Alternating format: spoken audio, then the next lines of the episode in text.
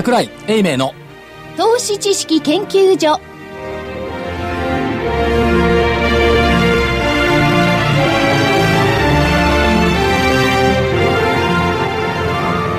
投資知識研究所場外乱闘編。桜井泉の銘柄バトルロワイヤル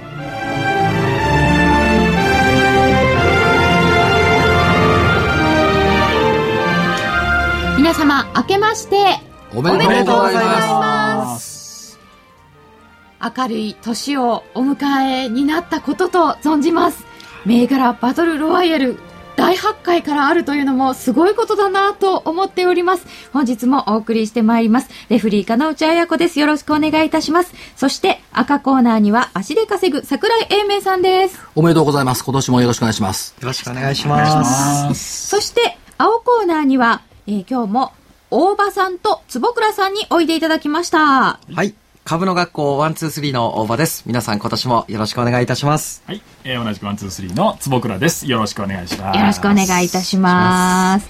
えー新年早々お送りできて、なかなか嬉しいなと思っております。えーそして、えーコミッショナーは、ラジオ NIKKEI福井です。おめでとうございます。よろしくお願いいたしますよ。ろしくお願いします。お願いします。一瞬、餅が喉に詰まったようになりまして。まあ収録ですか？らそんなことはないんですけど。いつも何、ポップコーン食べてるけど、今日はお餅だったんですか？いや、明るい正月ね。そうですね迎えられたら皆さんよかったです。しかしねあのポップコーンね、はいローソンでね、去年の年末売り切れになってた。あの、投資知識研究所ってね、これの、おこっちが、木曜バージョン番組だか、親番組だか、木曜バージョンがある。それではいつもね、ポップコーンを食べてまして。そうなんですよ。前もごちそうになりましたね。ポップコあ、そうなんですか？ーン。僕ね、はい。その時は知らない放送に来た時あのポップコーンがね、ローソンで売り切れに年末になっていて、ほ局地的に大流行りしちゃったんじゃないですか？ため池近辺ではなかったんで、でも、こうね、去年になるんですけど、あの2012年ね、株が悪い時があっても、とにかく楽しくなきゃダメだって言うんでね、はい。楽しいのとポップコーンを食べるのとどこがつながるのかよくわかんないんですけど、明るく楽しく番組をやってきたんですけどね。この番組は大体明るかったですよね。大体ね。どんな日も。ええ暗い時もあったんですか？えいや、なんか あまり遭遇したことがないです。これでね、あの赤コーナー、青コーナー、それぞれいろんな銘柄を出していただいて、負けるケース、勝つケースあったんですけど、まあ、あの、個人投資家の方がいろいろ選んでいただければね、結構儲かった銘柄もご提示させていただいてますよね。そうですね。去年、桜井さんの銘柄。すごかったですよね。すごかったですね、本当に。どうしてっていうい。いえいえ、とんでもございません。あの、今年のこの番組のキーワードは謙虚。そう、謙虚。謙虚。番組全体でですか？そうです。いや、個人的に謙虚。謙虚。あの、いろんな方からお叱りいただきまして、いや、謙虚になるのはいいことですよね。そうですはい。今年は謙虚をねやっぱりね、年が変わると相場も変わりますから、そうです。昨年と同じように、えー同じ方法でやっていては、やっぱり勝てない。だから視点もちょっと変えていかなくちゃいけない。謙虚に。そうそうそうそうそう。相場、まあ、あの、2012年11月半ばから随分良くなってきましたが、はい変わりますか？年も変わって。やっぱりその同じテーマがずっと1年間続くっていうことってなかなかないんですよね。中休みもあるし。で、その狭間で出て出てくるテーマが何かっていうことをやっぱりこう見透かさなきゃいけないっていったところは出てくるでしょうね。ただ基本テーマはね、その、この国の経済で稼いでるの誰よって言ったら、自動車なんですよ。自動車。うん、ね、裾野も広いですはい。あの、バブル以降の日本の経済を引っ張ってきたのは自動車セクターですし、それから株価的に見てもバブルの時の高値を上回っているのは自動車セクターなんですね。意外なことにね。あ、そうなんですか？はい。に89年の年末の、えー値段よりも、えっ、と、2012年昨年の6月4日の日経平均安値時点の自動車セクターの株価の方が高いんですよ。ええということは、はいえっ、と、バブル崩壊以降のこの国の経済を引っ張ってきた一部分はやっぱりどう考えても自動車なんです。なるほどね。だから、例えばね、その GDP の10%ぐらいは金融業で稼げるようにしようよ、なんていう発言が出てくるほど、金融なんて稼いじゃいないわけですよ。アメリカあたりも一時サービスとか金融とか言ってちょっとしね、失敗しましたからねらなんだかんだ言って、この国は自動車産業におんぶに抱っこしてきたっていうのが現実。だからここが苦しいとね、やっぱり経済全体が苦しい。だから円高が厳しかった。トヨタなんか1円の円円高になると340億円の利益のマイナスになってくる。それだけ大きいわけですよ。ですよね。でもあれも言ってみれば計算上ですけどね。まあ実際はね、あのー地産地消であって、その現地で、えー調達して現地で販売する為替リスクは薄れてきているっていうのは現実なんですけども、この間どこだっけ、あけぼのブレーキか。あけぼのブレーキっては自動車の部品を作ってる会社ですね、ブレーキの。そこで聞いたら、実際為替リスク被るのは売上の5%ぐらいだって。言ってました。まあ確かに計算上ではあるんですけれどもそうするとどんどん地産地消になって工場出ていって、はい。日本にいなくなっちゃってそうっていうこれが困る。問題もうんまあ少なくともただここまでのお負け要因であって、為替の円安、円高っていうのは、まあ税制されてきた方向にあるということですから、やっぱり自動車頑張ってくれないといけない。で、これがね、やっぱりね、主食なんですよ、ご飯。主食、かつてはね、産業の米は鉄って言われたんですが、今やもう鉄はもう競争力なし。ほとんど。まあ、韓国のね、ポスコだとか、中国にも負けてますから。鉄じゃなくて、やっぱり、その次半導体って言われてる産業の米。鉄と言われ、半導体と言われ、半導体見てごらんなさい。目を覆う状態でしょ。でやっぱり自動車なんですよね。ね半導体とか電気ってもうダメなんですかねいや、ダメじゃなくって、次の展開へのワンステップを踏んでいると見た方がいいんじゃないですか。今はまだん発展段階、発展段階。次の第2の第3の創業を迎えようとしている。それの準備段階と見てあげた方がいいと思いますね。ただ今現実足元稼いでるのは自動車。そして、刺身の妻と言っては失礼ですが、いろんな材料が出てきて、それが例えば IT 絡みのスマホであったり、バイオ絡みの創薬ベンチャーであったり、といった格好がやっぱり続くんでしょう。プラスして、どうでしょう。昨年も一昨年も言われましたけども、えー復興関連、インフラ整備っていったところが折に触れて出てくる。IT の中にはクラウドも入ってくる。それに絡んだソフトも入ってくる。ということで、材料は満載ですよ。じゃあ主食の自動車に頑張ってもらってあとはこういこれらの副菜おかずをいろいろそう。バラエティに飛んでるじゃないですかハンバーグを食べるか、人参を食べるか、あるいはアスパラガスにするかっていう、こういうとこでしょうね。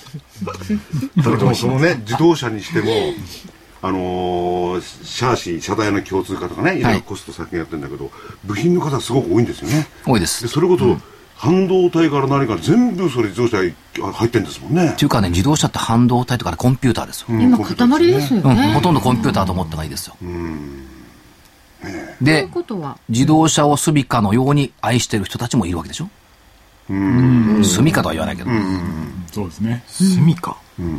まあ、住みかっていうよりそのね、はいそれこそ恋人より奥さんよりも自動車の方が大事。すごいお金かけてる人はいますからね。そうですよね。そうですね、まあ、だんだん若い人の方では免許取る方も減ってきてるなんて言うんだけどね。そして国内だけではなくって、海外に出て行って、いろんなものを提供してる。問題はね、一つだけ問題がある。トヨタのね、ピンクのクラウンって乗る人いるかなと思って。ああ、あれびっくりしましたね、あのピンクの。ピンクのクラウンなんてあるんですか？がびっくりした。いや、それ中性っていうか、あの、そのピンクとして売り出してるわけですか？そすごいピンクですもんね、しかもドピンクがドピンクなんですか？ピンクなんですよ。う。だから、であのこう顔がこうそう、ピンクの日産マーチなら乗るかなと思うけど、ピンクのクラウンはどうだろうあーあれはちょっと首ひねりましたね。選ぶ人がね、あの、いや、そのね、その規定の概念がダメ。って。うん、そうかもしれないですよ。で、僕も乗らないですけどね。でもやっぱりクラウン乗るなら白とかグレーとか黒のがいくないかいっていうね。ねクラウンマークを堂々とつけてね、あの顔で、でもね私が言っても免意外と若い人乗るかもしれないです。ピンク？ピンクのクラウン。うん。まあ、まあ割とこう、年配の方は多分嫌だと思うんですけど、あれね、若いちょっとヤンキーチックな人、ヤンキーチックで言っちゃいけないんですけどね、そういう人割と好きかもしれない。確かに。う？ん。坪倉さん好きなんじゃないですか？いや、僕ですか？僕、ちょっとさすがにピンクはまずいですね。さすがに。さすがにピンクはまずいですね。た だまあそういう試行錯誤を経てね、はい。やっぱりそれでも売れる自動車を作っていこうとしている姿はやっぱり頑張ってほしいです。よ。やっぱりあの乗りたいっていうような車が出てこないとダメなんでしょうね。いろんななんとか削減とかやっても。あのね、やっぱりね、このね、差別化ができなくなってるんですよね。例えばその我々、福井さんとか我々で、あの世代が一緒だから、RX7 なんてね、マーチ版出てきたじゃないですか。学生の頃ですよ。で、手が届くスポーツカーだったわけ。だから、ああれに乗ってね、こう、都内を割烹したいな、みたいなね、願望があった。今そういう憧れってあんまないじゃないですか。そうですね。うん、確かにそうですね。今の若い方って何に憧れるんですか？漫画。漫画なんですか？憧れそれ漫画憧れ、憧れとは言わないけれども。はい。まあ漫画、ファッション、食べ物？食べ物ファッションと食べ物じゃないですかね。興味があるのは。でも漫画って割と、まあ、今の若い人もそうなんですけど、僕らぐらいの世代が結構やっぱ漫画とか読むじゃないですか。じゃないですか。で、まあいろいろね、アニメとか漫画とかいろいろありますけど、結構僕らぐらいの世代の人がはしゃいでるんですよね。いやね、漫画っていうかね、アニメっていうか、ああいうのは侮れないと思うのはね、今年一つのキーワードはやっぱね、秋葉原って出てくる。そうですよね。そうそれは？秋葉原、今年のキーワード。副、副総理の。まあね違う違う違う、そうじゃなくてねあの投資系知識研究所本編でね、秋葉原ラジオ会館の人たちに来てもらってインタビューしたことあるんですけども、秋葉原にね、集まってる人たちって、世界から見ると憧れの最先端なのよね、実は。そうなんですね。そうなんですよ。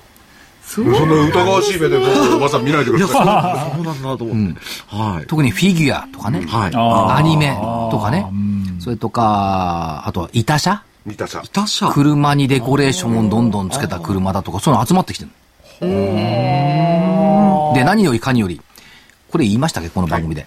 海外に行って日本語を喋っていると、あ、アニメと同じ言葉喋ってる。尊敬される。尊敬される。あそう。かっこいいって。そうきいや、ますかっこいいとは言わないけど、クールジャパンですか？これがね、来年というか、あ、今年ですね。今年のキーワードに、ある意味なってくるかもしれない。カノウさんもともとアニメっぽい声だからやってくんないかなんか。私ってなんかそういう嫌ですよ。もうアニメっぽいから。2013年のキーワードは秋葉原。そう。それ、すごいすごいすごいそれ、受ける、アジア行ったら。ああ、受けますね。そうですか。めっちゃ受けますね、それ。そうなんだ。あ、そうすると。ね、まあ、あの、これ、新年4日のね、放送なんですけど、やっぱりいろいろ考えてて、日本明るいもの多いですよね。そう。そうですね。だからある意味ね、秋葉原に本社がある企業とかね、秋葉原に本社がある企業。結構ね、これ30銘柄ぐらいあるのよ。あそんなにあるんですか？そんなにあるんで意外なのがね、例えば NTT 都市開発とかね、ああ、都市開発派が？あのビル持ってるから。それはいいですね。いや、そのいいとはいい悪いではなくてね、秋葉原本社企業っていうのはう、ん。長いレーベンとかね、面白い。あ、長いレベルもそうですか？はい加賀電子とかね、ああ。秋葉原というキーワード、切り口はなんぼでもあるわけですよ。アクセルがそうですね。そうでしょ？うん。もう街自体が変わっちゃってんだもん、だって。で、知らなかったラジオ体操発祥の地って秋葉原なんだ。そうなんですか？えー、そうなんですか？ラジオ体操？ラジオ体操あるでしょ？ラジオでやる体操。はいはいはいあれ初めてやったのは秋葉原でやったんだ。うわーそれ知らなかったな。なんで秋葉原？なんですか？いや、ラジオ会館の人が言ってた。ラジオつながりですか？はい。ラジオ日経とラジオ会館だよ。ラジラジ。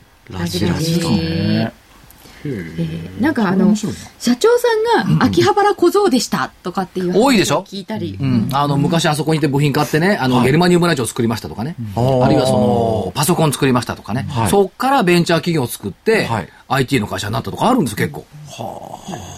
すっごい楽しそうですよね、そうそういう話なさるとき。経営の話のそっちのけで。ハンダがこうやってつけるんだよとかね。日本の明るい話、いくつかテーマも挙げていただきました。では、ここで一旦お知らせです。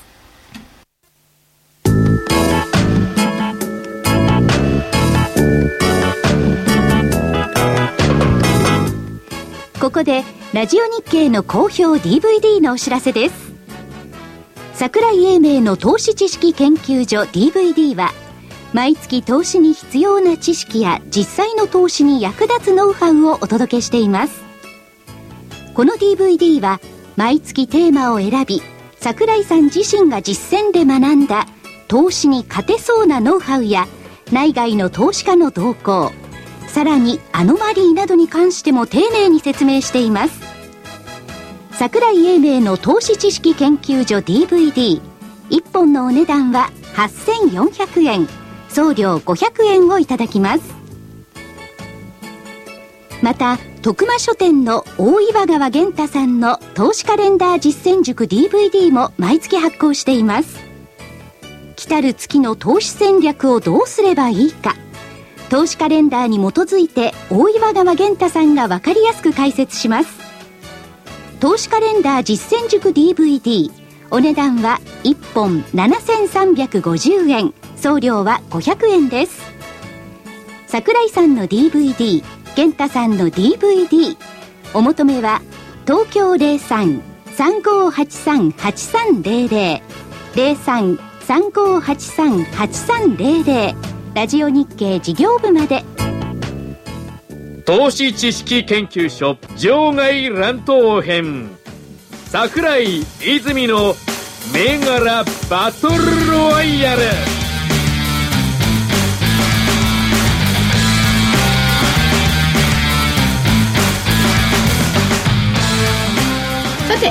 2013年の心構えなども考えていきたいと思いますがそうですね。まあ年初ですから、いろんな格言ってあるんで、えっ、と、皆さんのご意見を伺っていきたいなと思うんですけども、ジョン・テンプルトンのお父さん知ってますか？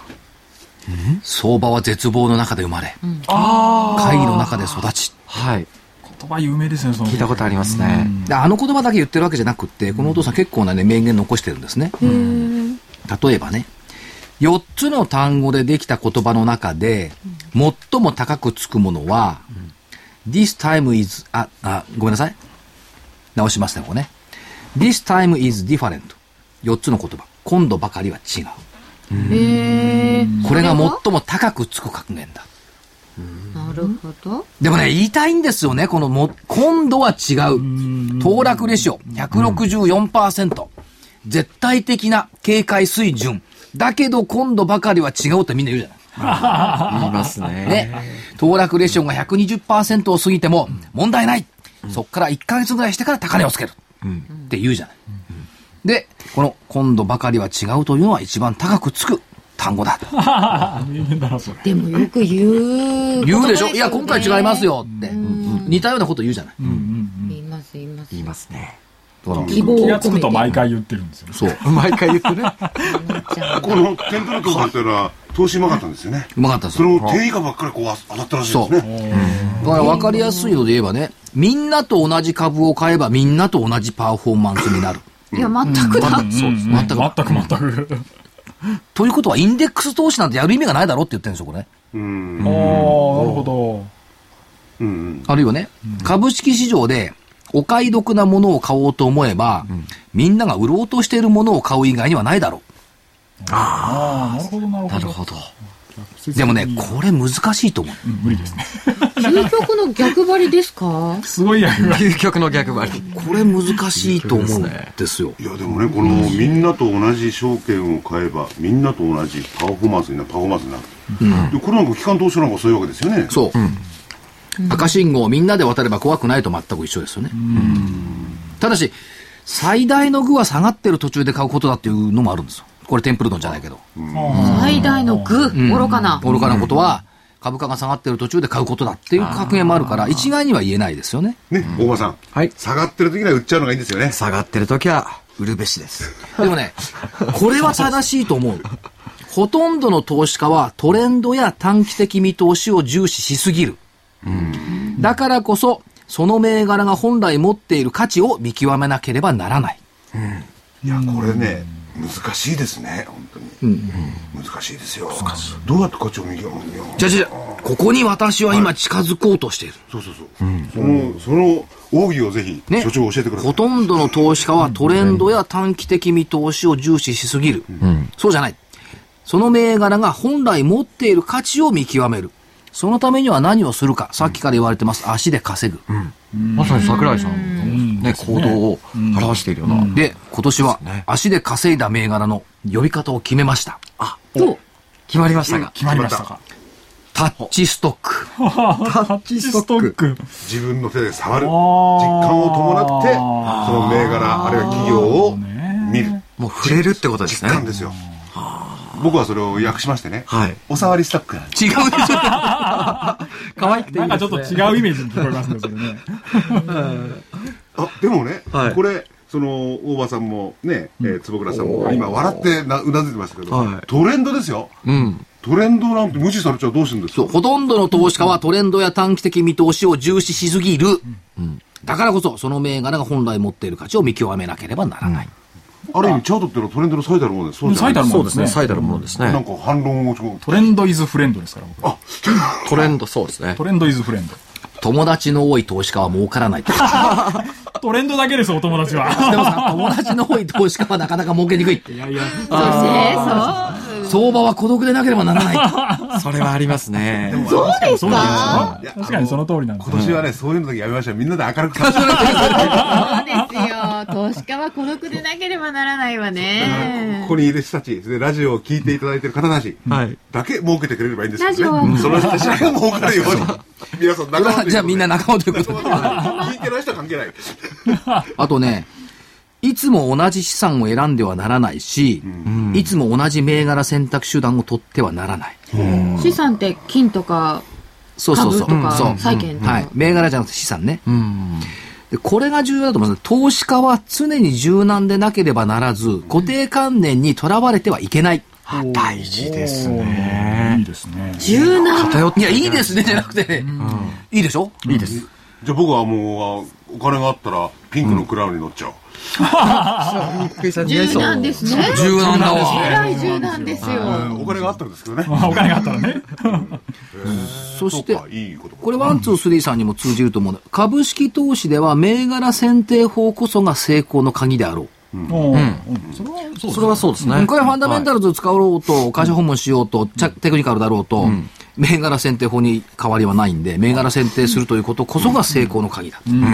だってそれ、えあの、言いますけどね、選定しなかったら買えないじゃないですか。まあ確かにそう。そこがテンプルトンの奥深いところなの。これが桜井英明じゃなくてジョン・テンプルトンなんだから。あそうですよね。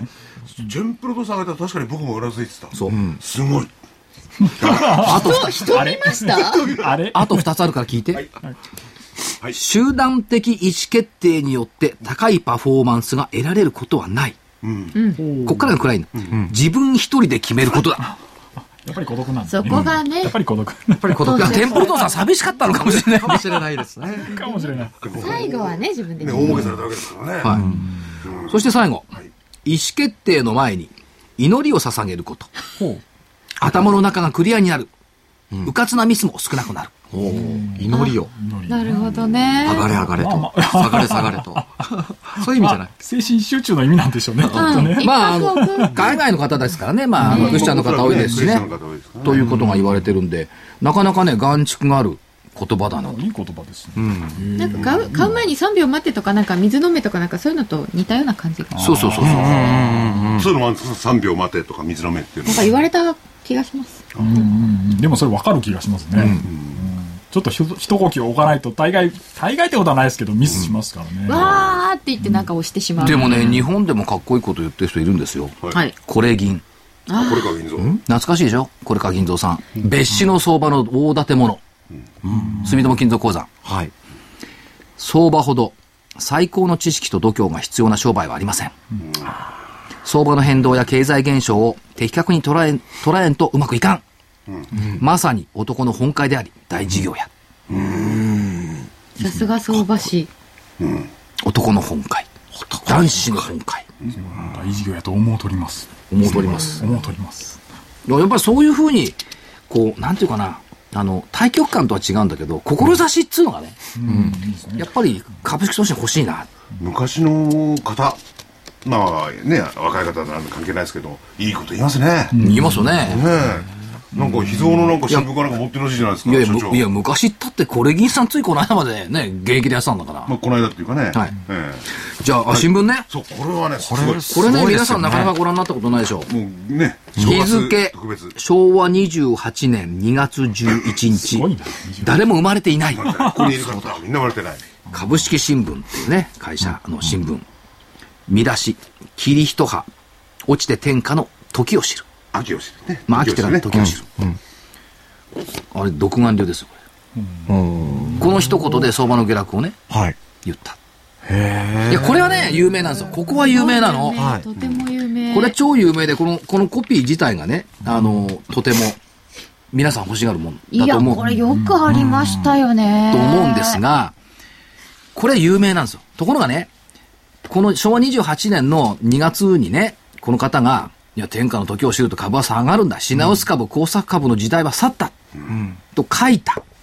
そしたら当時のね、大手証券とかね、いろんな証券会の人たちが、そんなことはない相場にね、水を差すような行為やめてくれってでブチブチブチブチとこう文句を言われたので、一週間後に書いたのが、冷静を、あ、ごめん、こっちは、静かに時の判決を待つ。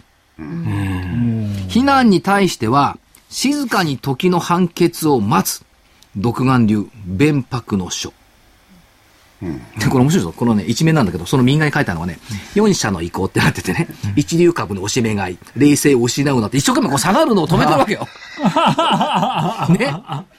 それから、横っちょのコラムだとね、本命株の買い場、えーなんとか生命保険財務部次長とかを書いてるわけ。そのど真ん中で、非難に対しては静かにと 時の判決を待つ。この生き様？で、結局判決はどうだったんですか？ですかね。大幅下落ですよ。本当にここが起点でしたよね。そう、ここがスタートだった。でね、この方、だから反論っていうところを読んでいくとね、司教に水をぶっかけ、壊さんとしているとの非難には承服できぬ。あの文にのどこに悪意の言葉があるだろうか。過激な言葉は極力避けてあるはずだ。って書いてある。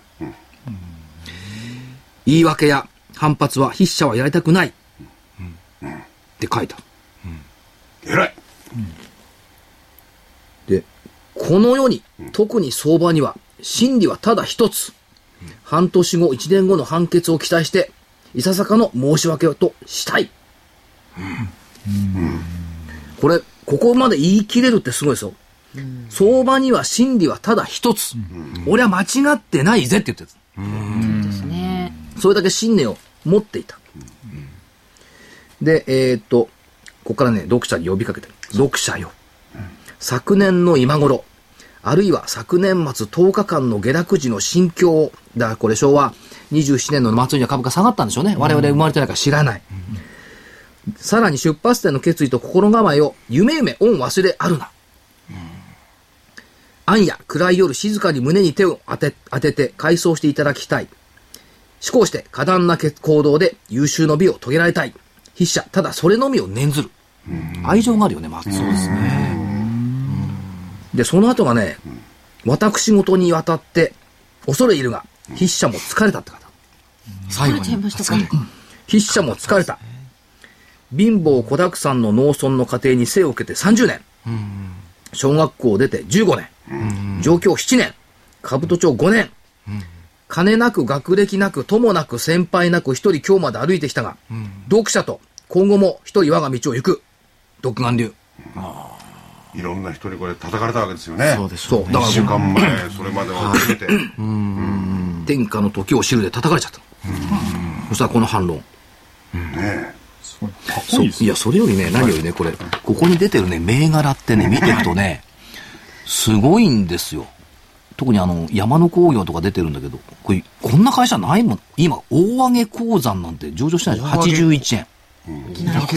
蔵王工業知ってる？山形県。知らない。蔵王に、あの、鉱山の鉱、蔵王工業、75円。それから、住友石炭、158円。明治工業、132円。貝島炭鉱なんてこれ上場したのね。140円。この頃はもうそれが中心産業ですもんね。そう。ところがねこれはあるんですよ。帝国石油。今の国際帝石油。122円。昭和石油。これ今昭和シェルかな ?103 円。いろいろ変わりつつ残っている。東和燃料176円。これ今の東燃ゼネラル。それから科学のところ行くとね、この時か昭和28年からある銘柄ね、日東科学92円。昭和電工110円。住友科学162円。そしてなんと新越科学、こっからあるのね。えー、新越科学いいな。157円。うん。今いくら？新越科新越学は。科学今上げてますよね。それから、カーバイド。139円。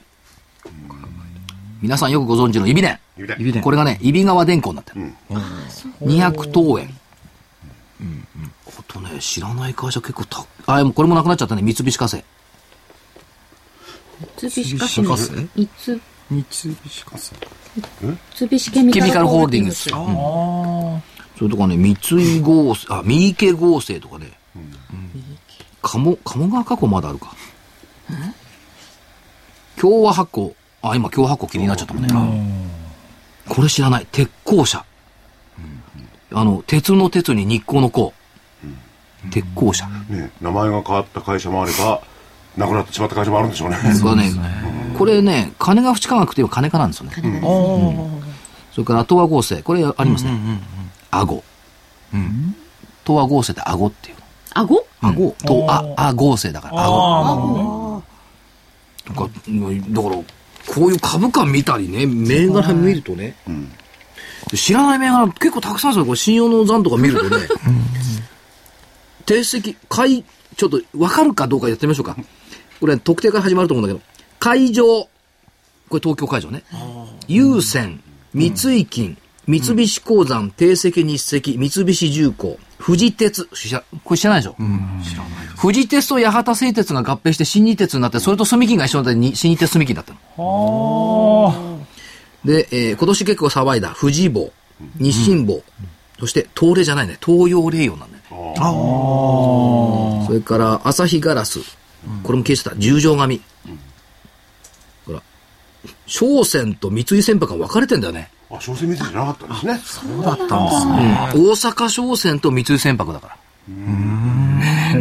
だから商船三井なの。あ、なるほど。それから飯野海運があったの？ああ、いいのかい。ああ、いいのかよね。これ知らない。三菱海運なんて聞いたことないの。優先じゃないのかって。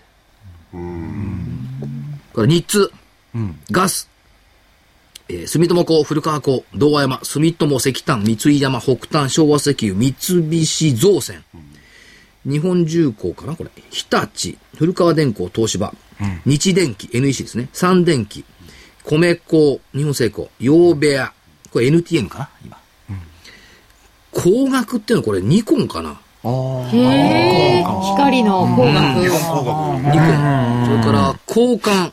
これは JFE です、今ね。八幡はさっきの新鉄。日本製鋼所アーム。この時から日本製鋼ある。ちゃんと。そりゃそうだね。アームストロング法やってたんだから。要望、金棒、大日棒、日東棒、片倉。近江剣士、帝人、東方レイヨン、サンデクラレ、ベンベル。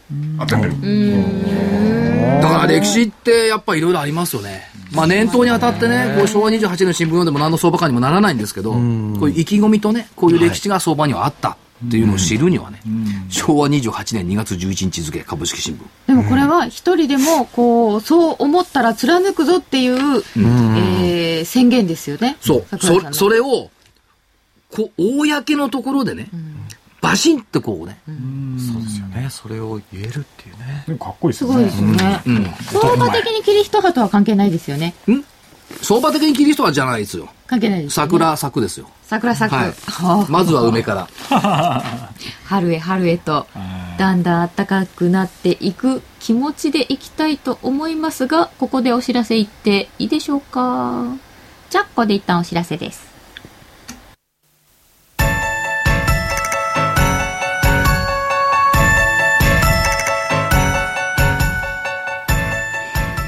京大学と東京女子医大の研究成果を生かし、先端医薬品開発のナノキャリアが作り出した新しいタイプの美容液、エクラフチュール W をラジオ日経がお届けします。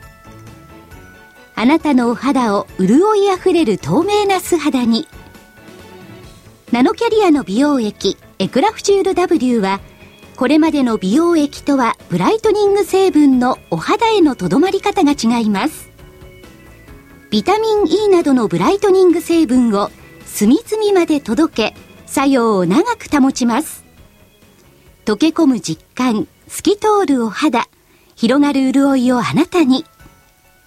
無着色、無香料、アルコールフリーのエクラフチュール W は、お使いになる機会を選びません。エクラフチュール W のお値段は、13,650円。送料代引き手数料は500円です。お求めは03-3583-8300 03-3583-8300ラジオ日経事業部まで。なお、8日間以内の未開封商品のご返品には応じます。返品費用はお客様のご負担とさせていただきます。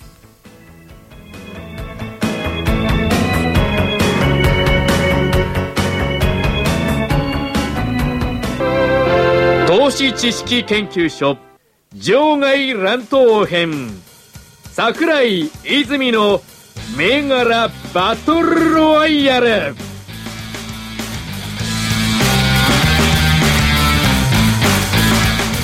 さて、それでは、せっかくおいでいただいております、株の学校123の大場さん、坪倉さんにも、はい。はい2013年にはい。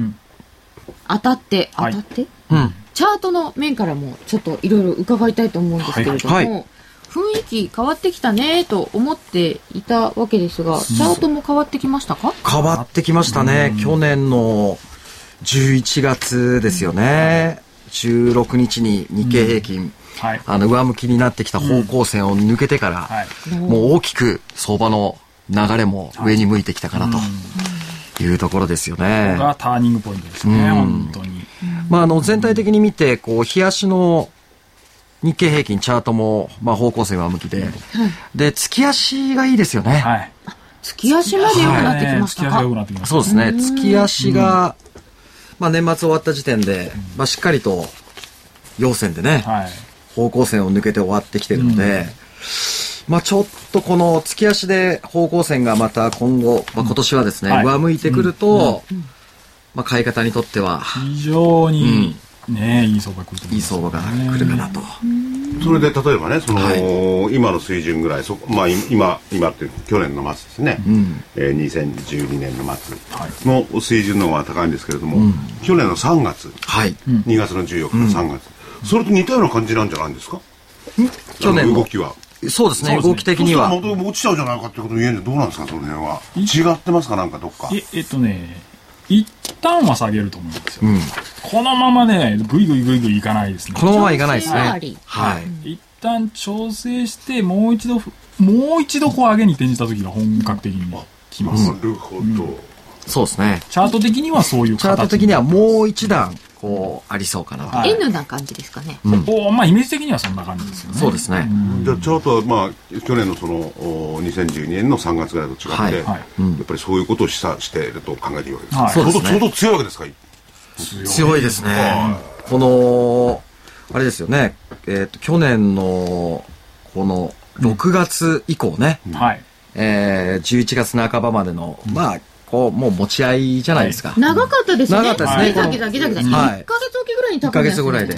そこからやっぱりこの、高値を上にこうブレイクして抜けてきてるんで、はいこれはもうワンツースリーの、あの理論的にも、まあ日経平均がはい。ちょっと最、まあ買いの最強パターンみたいな形にはい。なってきたかなから縁起がいいなでもあれですよ。でもあれですよね、坪川さん。はい方向性を日経平均が割り込んできたら、はい。逃げない逃げなないいですねといけないです。よね。一旦調整します。去年もそうでしたからね。日経平均が。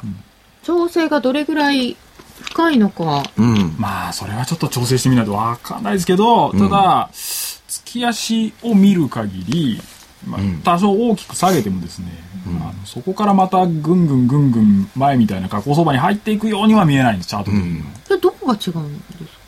えっと、月足の方向線の向きですね。あ2月の時は、うん。なんだかんだ言って急進したけども、はい。まだそこまで月足改善してなかった。はい、はい。そうです、うん。あのちょうどその13月の上昇の時の月足の方向線見るとまだ全然下向きなんですよね。うーん。で今月足の方向線はこれから上を向こうとしてるんですよね。そうですね。こ。れが上向いてくるとまた全然こう本当だ、うんあの絵が変わってきますんで。これ久々ですよね。ずっとこう下向きで、ちょっとね、上向きになった時期もありましたけどね。はい。まあ震災等もあり、また下向きに。はい。で、少しずつこう横ばいになってきて、うん。で、これやっぱ月足で上向いてくると。うん。月足ですからね、相当長い話ですよね。はいそうです。どうですか、桜井さん？まあね、ワン、ツー、スリーさんとしては珍しく長いトレンドのお話を頂戴してありがとうございます。そうですね。いや長いトレンドで見る見る見るっていうかそれは基本的にややられてますもんね。はい。やってますね。長はい。期的にはちゃんと見てるんですねだからどうなんでしょう、この年初からこういう話しても変なんですけども、2013年のげ上値って結構限定的でね、むしろ2014年、15年の方がいいんじゃないのっていう指摘が昨年末ぐらいからこうされてることもあるわけですよ。でそれはね、どうかな？それ20 2014年、15年っていいのかもしんないけど、そこ見るよりはやっぱり足元見ようでね、2013年の取れるところを取るっていうスタンスの方がいいんじゃないのかなっていう気がしますよね。皆さんすごい強気だって、新聞もそう強気とか書いてるのに、意外に上値の目標が低いなと。思って。1万2500円とかね。で、1万2500円って、じゃあ来年、1年かけてね、来年、今年で1年かけてね、20%取りに行くんですかっていう話ですよね。だその意味ではね、今年と一緒だと思うんですよ。今年と一緒。に、あ、ごめんなさい。去年、12年そその意味では2012年、去年としてだと思うのは、日経平均20%か30%の上昇でした。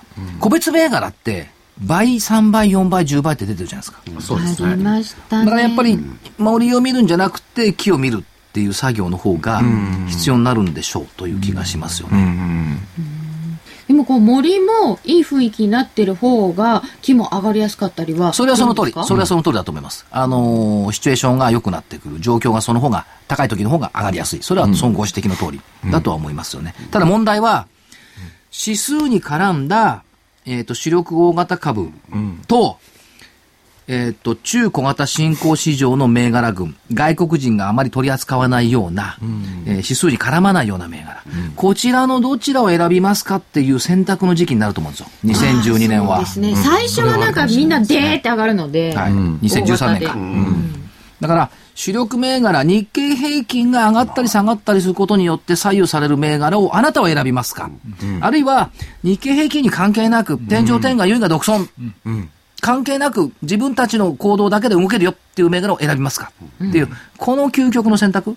10倍を目指すなら後者でしょうね。もちろんもちろん。だから、逆に言うとそのパフォーマンスから言えば、2割3割を求めますか、あるいは2倍3倍を求めますかっていう選択肢なんですよ。いやでもね、あのー日経平均はね、はい。個別化は別だって言いますけれども、先ほど金井さんが僕ちょっと調べたんですよ、はい。で第一部で見たらほぼやっぱりパラレルにね個別化が動いちゃうんですよね、はい。日経平均と、とそれと全然関係ないやっぱり新興市場ですよね。そう。日経平均落ちててもバンバン上がってる銘柄多いんですよ、ただ一部じゃそれはないですねほぼね。ないと言っていいぐらいだな。うん、まあ、全面的にないってことはないんですよ。うん。例えばその、じゃあ同じ一、よく皆さんご存知の銘柄の金本なんかね。うんまあね。昨年1年を通じてずっと倍から3倍に向かっていった。まあ多少の調整はしても。でも下落はそんなにしてなかった。これ日経平均と明らかに動き違う。そういう銘柄がいくつかはある。ただ、し少なくとも225銘柄に関しては、ファーストリテイリングの業績が良かろうと悪かろうと日経平均の動向に左右される。これは間違いない。っていうことですよね。225銘柄はちょっとしょうがないところが。まあ外国人とかそういうのは皆さんドーンとやりますからね、はいな銘柄の個別のことが関係ないですもんね、はいだから、えっ、と、上位がいいのか、開国がいいのかっていうこの究極の選択。えー、上位開国。本当にそんな感じです。えー究極ですね。だからあなたは、坂本、だ坂本龍馬やっぱ偉いんですよ。ちゃんと開国させたんだもん。ね。はい。でも上位でもなかったけどね。はい。